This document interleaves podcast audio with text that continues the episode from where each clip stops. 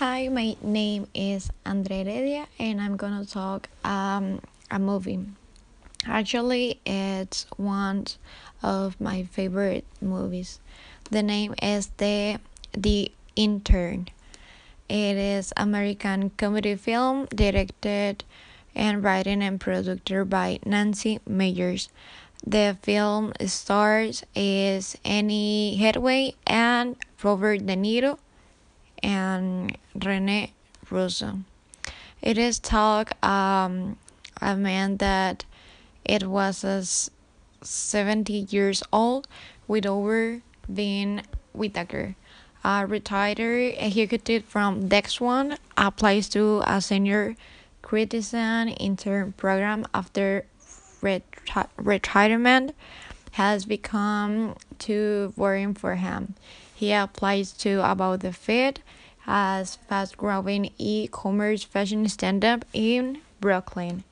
Founder and CEO Jules Ostin, it is Hathaway, had previously agreed to a community outreach program where seniors will intern at the firm. Ben impressed everyone and is one of the four hired.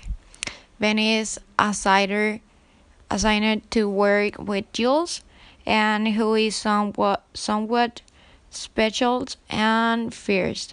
Initial frozen out by her and when someone wins over coworkers with he conventionally and gets into Jules' good grace. Ben heads to work one day extra early to organize and missy test that Jules had complained about uh, previously.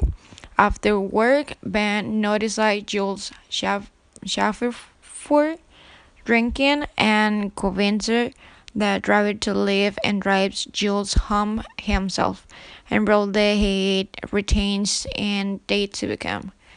And and finally, in order for of the herself to save her Mary, Jules decides to hear our prospect CEO, and um, Jules goes out looking for Ben, waiting to tell that him that she has changed her mind and finds him enjoy his stagey, excessive group, and she finally lets herself relax and joins him.